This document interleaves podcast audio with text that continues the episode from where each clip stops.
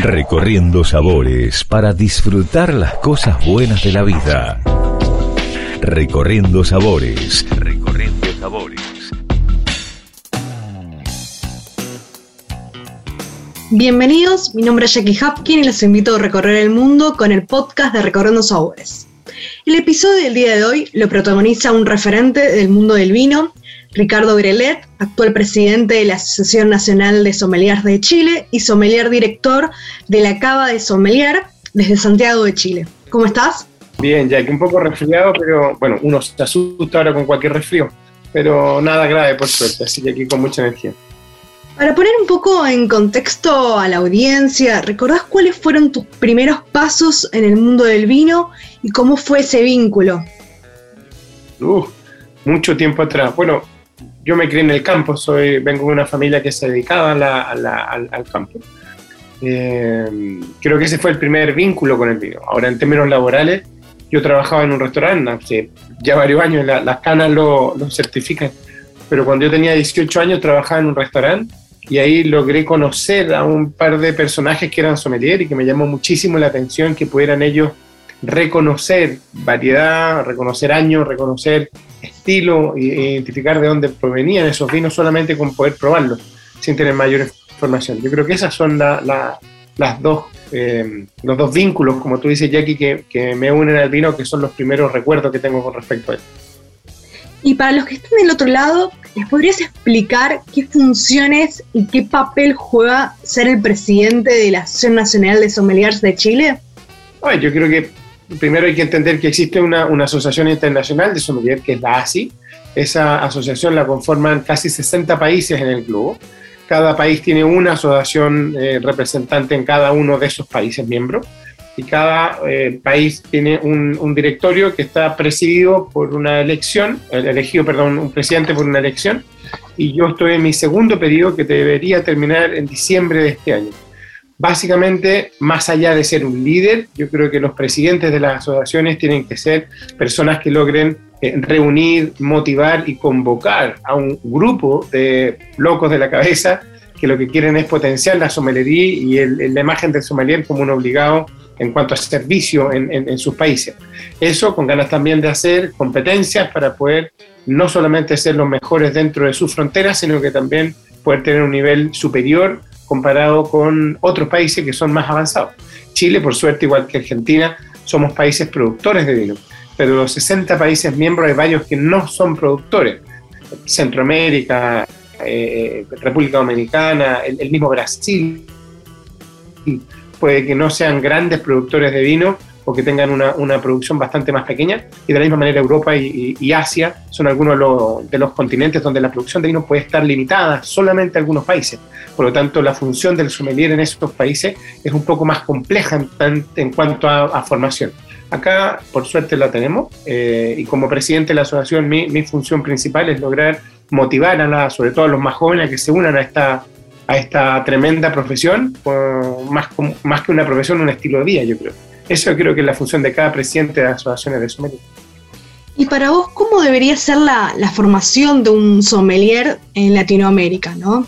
¿Qué aptitudes em, debería tener para así formarse como profesional y continuar con una carrera sólida? Mira, como te decía hace un momento atrás, más que una, una, una profesión, yo creo que esto es una forma de vida nosotros trabajamos cuando la mayoría no trabaja. Para nosotros viene la noche, sábado, eh, domingo o a la hora del almuerzo y cena, que es cuando la gente disfruta, el público disfruta. Claro, e-, es, un estilo.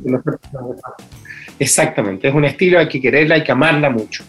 Creo que la, la, la base del ser sommelier es primero entender eso, lo segundo entender que nunca vas a dejar de aprender, que tienes que estudiar no solamente de vino, sino que también de una serie de cosas más, destilados, cervezas, habanos, chocolates, café, una serie de, temas que son motivantes y tremendamente motivantes, pero también desafiantes, porque es tanta la información que hay que la capacidad de memoria es gigantesca. Lo otro es, indudablemente, entender que hay que tener habilidades de venta, porque el sommelier tiene que vender, ya sea desde una revista, desde un eh, restaurante, desde una cafetería, desde una bodega, desde un, de donde sea. Entonces hay que tener habilidades comerciales, hay que tener mucha memoria, hay que tener mucha pasión por lo que hacen. Yo creo que todas las profesiones comulgan en esa pasión, pero creo que en, el caso de los sommeliers, además de eso, hay una tarea y una obligación de seguir estudiando permanentemente y esa, esa obligación también te obliga, por el otro lado, a ser tremendamente humilde, porque en realidad mientras más sabes, más te das cuenta de todo lo que te falta por aprender. Entonces hay que tener una, una resiliencia importantísima, porque a veces te equivocas como en todas las cosas, pero hay que seguir adelante y no, no cejar nunca más. Si tendrías que explicar a los sommeliers que están desarrollando su carrera, ¿no? ¿Cómo es el proceso de entrenamiento, preparación en cada una de las instancias para representar al país y, y qué factores se tienen en cuenta? O hay que tener en cuenta, ¿no? Hablas de un concurso, ¿no? Exactamente. No, para un concurso es un entrenamiento, hay que acordarse que el concurso es una fotografía, eh, es una carrera, es algo puntual, algo que uno se debe entrenar no solo en términos de conocimiento, sino que también en degustación, también en una serie de situaciones que pueden ser ficticias y que en un concurso se mide eso.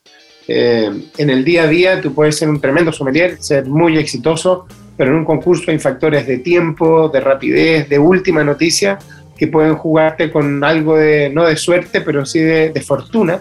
Y esa fortuna es que a lo mejor lo que te leíste la noche anterior del concurso justamente te lo preguntan el día siguiente. Por eso vuelvo al, tema de humildad. Yo creo que entrenarse para un concurso es un foco diferente al trabajo habitual de un sommelier. Creo que es, y repito, que es una fotografía donde hoy día puedo ganar yo y ser el mejor, pero también hay que entender que a lo mejor en una semana más alguien que no ganó el concurso puede saber una pregunta o tener la respuesta de algo que yo no sepa.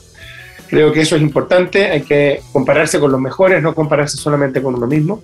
Y, nada, otra vez, no cejar, pero entender que hay un entrenamiento y un saber hacer, que un concurso te obliga a entrenar de manera distinta que en el, en el salón donde estás trabajando todos los días. ¿Cómo nace la cava del sommelier y qué tenés en cuenta a la hora de incorporar nuevas etiquetas? A ver, eh, la, la cava del sommelier nace con una, la misma pasión que tenemos todos los sommeliers de tener un, un, local no solamente propio, sino que un local que sea distinto, único, en mi caso, que esté eh, enfocado en el vino. Nosotros el 85% de lo que vendemos es vino. Eh, tenemos de todo, pero no a todos. Eh, eso significa que tengo un foco en pequeños productores, pero respeto mucho a los grandes también. Aquí no, es, no hacemos política, sino que hacemos básicamente lo que nos convence y lo que nos gusta. La única manera para poder ingresar etiquetas en nuestra carta es que le guste al equipo y a mí también. Las degustaciones las hacemos entre todos, no es solamente yo el que los prueba. Entonces tenemos una teoría de conjunto que es importante. Trabajamos solamente sommelier, eh, salvo la cocina, que la cocina es cocinero, pero los sommeliers son los que están en el salón atendiendo. Nos entrenamos juntos y practicamos juntos y nos corregimos juntos. Acá yo no tengo un sommelier, somos todos sommelier. Y lo mismo pasa en el bar. Hay turnos donde cada uno de los que están en el salón también están en la barra. Entonces todo lo que es destilado, elaboración de cócteles, también la saben hacer cualquiera de nosotros y que salgan de la misma manera y no depende de la mano cada uno. Entonces creo que ese desafío es algo que nos motivó desde el principio y que por suerte ya hasta ahora, tocamos madera, eh, nos está resultando bastante bien.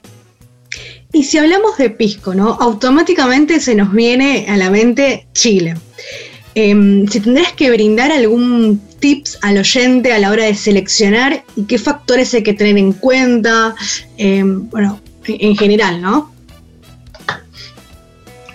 Bueno, a mí se me viene Chile y también se me viene Perú, creo que son dos países que comparten un nombre importante, que es una denominación de origen. Yo creo que los piscos peruanos son tremendamente destacados y tienen un foco de producción importantísima, em, en términos de calidad también. Eh, Chile también tiene una producción tremendamente más grande y más comercial que Perú y también tiene productos que son distintos de los peruanos. Nosotros acá no tenemos pisco peruano porque hoy día, por una, y perdón la expresión, por una estupidez entre los dos países no han podido llegar a un acuerdo para compartir esa, esa denominación de origen, ese nombre. Y hoy día puede entrar aguardiente peruana a Chile como puede entrar aguardiente chilena a, Perú. Entonces, una, una tonterita. Nosotros acá tenemos pisco chileno en nuestra carta tenemos cerca de seis piscos chilenos en la, en la carta normal. en términos de coctelería te vas a impresionar, pero prácticamente no vendemos ni pisco sour, tenemos bastante piscos solo, que se sirve con hielo, con una tenemos pichún, tan más que elaboramos nosotros. El pisco es, una, es, una, es un embajador también de Chile, pero ahí lo que no le gusta a los, a los, amigos que producen pisco es cuando le decimos que no hay que olvidarse que el pisco primero fue vino. Entonces, para mí es más foco el vino que el pisco, por lo menos. ¿Y cómo ves el consumo de hoy en materia vitivinícola en Chile y en Latinoamérica? Yo creo que hoy día todavía se demoniza bastante el consumo de bebidas alcohólicas. Creo que se relaciona con una serie de elementos negativos de la sociedad, como es la violencia intrafamiliar, el, ausentismo escolar eh, eh, eh, o el ausentismo laboral. Yo creo que nosotros debemos mejorar. Chile piensa que tiene cerca de 14 litros per cápita de consumo anual, que para un país productor es nada, es muy bajo. Yo creo que no basta con solamente tomarse una copa los fines de semana o una botella en el asado el domingo. Creo que uno debiera, eh, como chileno, incluir el vino en la canasta familiar, incluirle la dieta diaria, tanto de almuerzo como de cena, donde sí, además puede ser el asado el domingo, que podemos a lo mejor permitirnos beber un poco más pero para mí el, almorzar o cenar, en vez de una bebida fantasía, debería ser con una copa. Creo que en Latinoamérica pasa un poco lo mismo. Argentina creo que está muy avanzado en términos de consumo interno en comparación con Chile. Se respeta mucho más ese consumo interno, se demoniza bastante menos el consumo de vino en Argentina que en Chile. Creo que eh, en Latinoamérica, por suerte, Brasil está mejorando bastante y otros países que no son productores, como Centroamérica, Venezuela, Colombia, creo que Ecuador, son más consumidores de whisky o de destilados y cerveza más que de vino. Creo que ahí son mercados que nosotros, nosotros los países productores, eh, debiéramos atacar con más fuerza, con más educación, con más eh, comunicación de, de, los beneficios que tiene el, consumo moderado de, de, vino y lograr colocarlo, como te digo, en la dieta diaria, en los almuerzos, en las cenas de todos los días, no solamente de fin de semana. Y en tiempos de COVID, ¿cómo fue reinventarse, no? Me refiero a la cava del sommelier. Claro, claro. Yo creo que la, gastronomía es una reinvención constante. Son pocos los locales que llevan 20 años haciendo lo mismo. Indudablemente que el COVID es algo que nos puso a todos en, jaque. Creo que el, reinventarse significó mantener la selección y la calidad de lo que hacemos, pero con, un, con una distribución distinta. Eh, el e-commerce o las compras por internet eran un sueño, era algo que pensábamos hace tres años atrás o dos años y medio atrás que iba a ser en un futuro, pero hoy día se acelera de tal manera porque hay una necesidad, no puede ser de casa y quiere seguir consumiendo las cosas que consume. No solamente los bienes suntuarios o de, o de goce, sino que la compra de supermercado, la compra de verdura, la, compra de ropa, la compra de zapatillas, de, útiles escolares para los niños en el colegio y de todas maneras las bebidas alcohólicas y la comida. Entonces creo que hoy día nos subimos muy rápido a ese carro y ese carro se llama delivery y nosotros como la Cava del Sommelier no pudimos quedarnos fuera. Hoy día lo estamos pensando de otra manera, yo estoy con la confianza metida en la cabeza.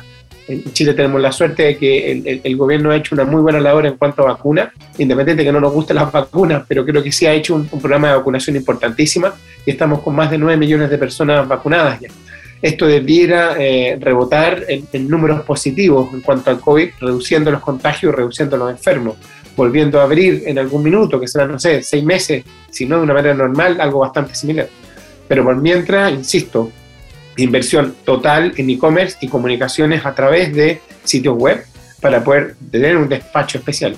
Yo no trabajo con Rappi, no trabajo con Uber Eats, no trabajo con, con empresas masivas de despacho, nosotros, como la Cava del Sommelier, seguimos siendo una, una, empresa que se fija mucho en la selección y por lo tanto nuestros despachadores personales, nuestros, este, los contratamos nosotros, son las mismas personas, lo que nos asegura que efectivamente también nuestros productos lleguen a destino de buena manera en los es tiempos. Es personalizado y hay un feedback.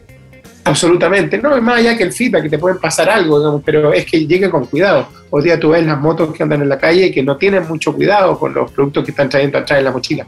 Nosotros necesitamos que esos productos vayan cuidado y que lleguen de buena manera a, destino. Según tu visión, ¿cuáles son los desafíos eh, que afronta la actualidad de la somelería en América Latina y, de cara para el futuro? ¿Qué, qué nos espera, no?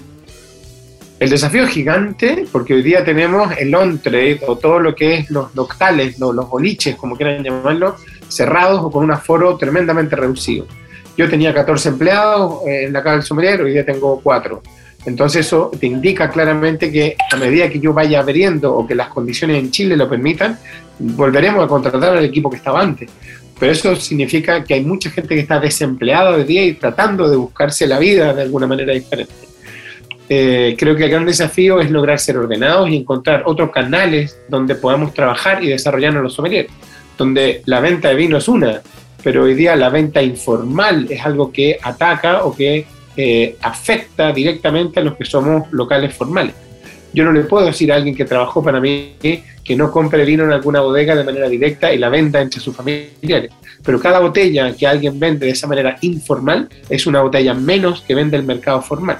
Los formales pagamos arriendo, pagamos eh, eh, sueldos, salarios, una nómina, pagamos impuestos.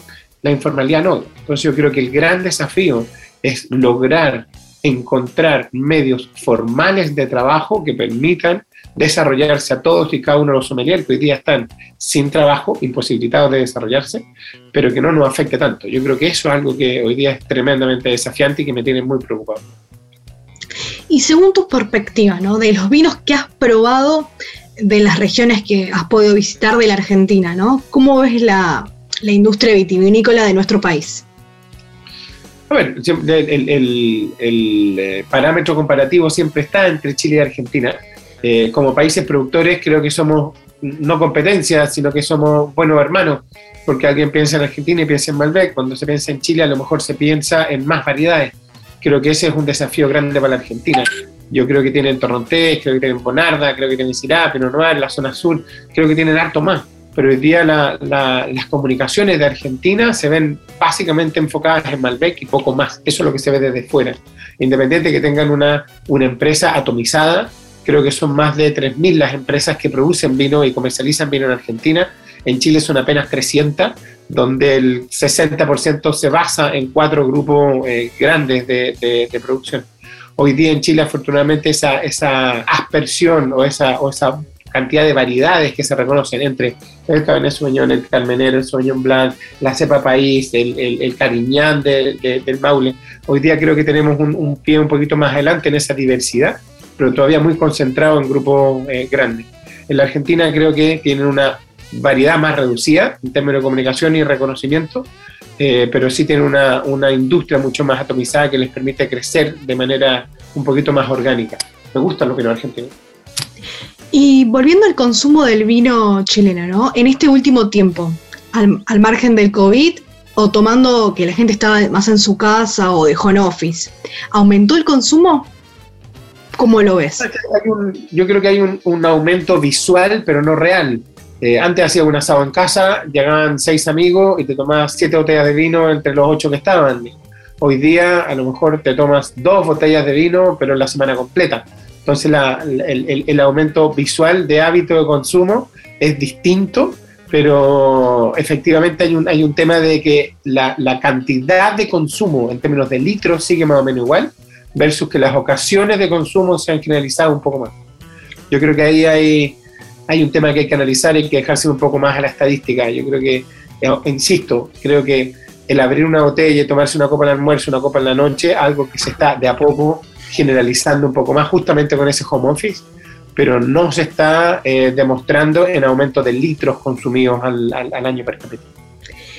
¿Qué consejo le brindarías al sommelier o al estudiante eh, que está iniciando su camino y mm, que, te hubiera gustado recibir vos en su momento, ese consejo? Que pruebes más. Yo creo que el, gran, el gran desafío es poder eh, tener acceso a poder probar más aún a una hora donde eh, las posibilidades de ir a una feria, de ir a visitar una bodega, son muy restringidas y muy esporádicas, depende de cómo esté el comportamiento de la pandemia. Creo que no hay que cejar, no hay que dejar de estudiar, no hay que dejar de probar, hay que invertir, y yo creo que eso es lo, principal. Hoy día no hay que bajar los brazos, hay que seguir estudiando. Y por último, recordad dónde está ubicada la cava del sommelier y los medios de contacto, redes sociales nosotros funcionamos mucho por Instagram, es la Cava del Sommelier. Eh, estamos ubicados en dos lugares por ahora. Uno es el bar, que está ubicado en General Holley 109, en, en la comuna de Providencia. Y la otra es nuestra tienda, que está ubicada en Avenida Italia 1392, también en la comuna de Providencia. Pronto tendremos una, segunda tienda que va a estar en la ciudad de Pucón, en el sur de, al sur de Santiago, está cerca de 700 kilómetros al sur de Santiago, pero estamos creciendo en ese sentido. Y nada, Instagram es la manera de comunicarse con nosotros, nos ven ahí, no, tenemos Twitter porque no queremos pelear con nadie, sino que queremos invitarlos a disfrutar de una copa, a disfrutar de una comida rica, pero donde el vino sigue siendo el foco, la pasión y el centro de nuestra, de nuestra motivación. Te agradezco la comunicación, Ricardo Grelet. Te esperamos en Buenos Aires y fue un placer que hayas protagonizado un episodio de Recorriendo Sabores. No, gracias a ti, Jackie, por la invitación. De todas maneras, vamos a esperar que abra las fronteras para poder cruzar a Buenos Aires, que hay muchos amigos ahí que tenemos que visitar. Y nada, brinden con una copa que nos hace bien a todos. Muchas gracias nuevamente y hasta la próxima. Salud. A ti, cuídate.